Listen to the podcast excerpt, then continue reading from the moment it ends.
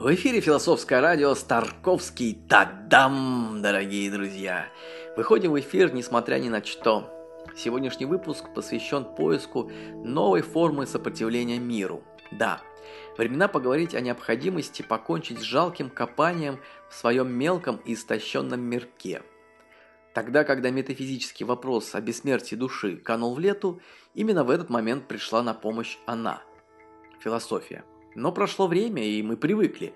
Привыкли к проливаемой крови, привыкли к себе, неспособным различить элементарные этические вопросы страдания и сострадания. В основном мы говорим из собственной боли в боль ближнего, стараясь нащупать болевую точку, чтобы закричать и убедиться. Да, вот он еще живой. Но зачастую мы звучим просто из пустоты, и нет смысла даже упоминать об этом качестве пустотности, и кого там действительно не хватает уже слишком скучно. Скучно говорить о поиске единого. Не так давно я распознал себе некоторую преграду на проявление творчества и на сам акт полноценного созерцания. Объясню.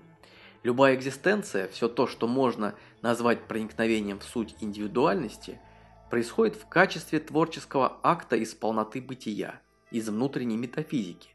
Иные категории нам просто не интересны. В этом акте и возможно попытаться прикоснуться к тишине внутреннего космоса.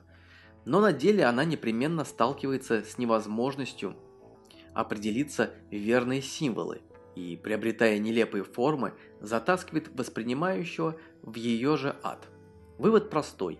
Если моя акция невозможна в узнаваемом переносе, а происходит в качестве симулякра, то я оставляю это состояние в себе, дабы уйти другими дорогами.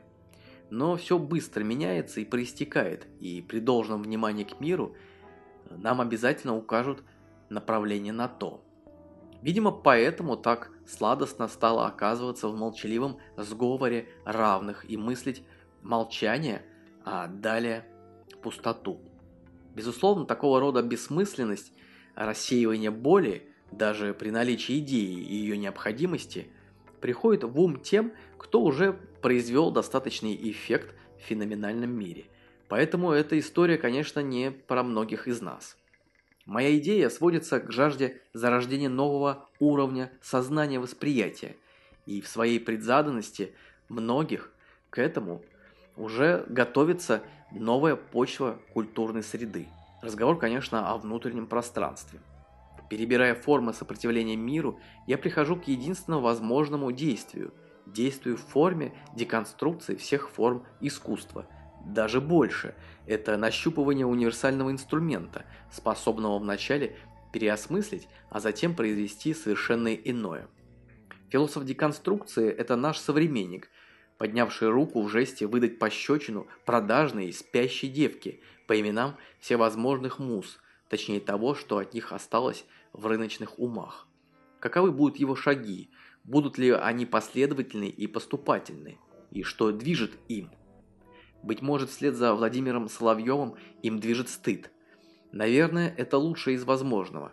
Именно стыд может остановить и все-таки заставить подбирать и произносить точные слова из сострадания, все к тому же испытывающему стыд ближнему.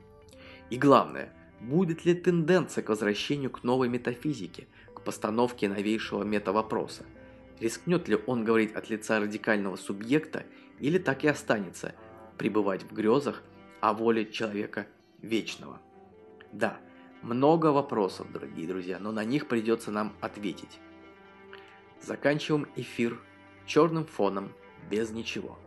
Все, пока-пока.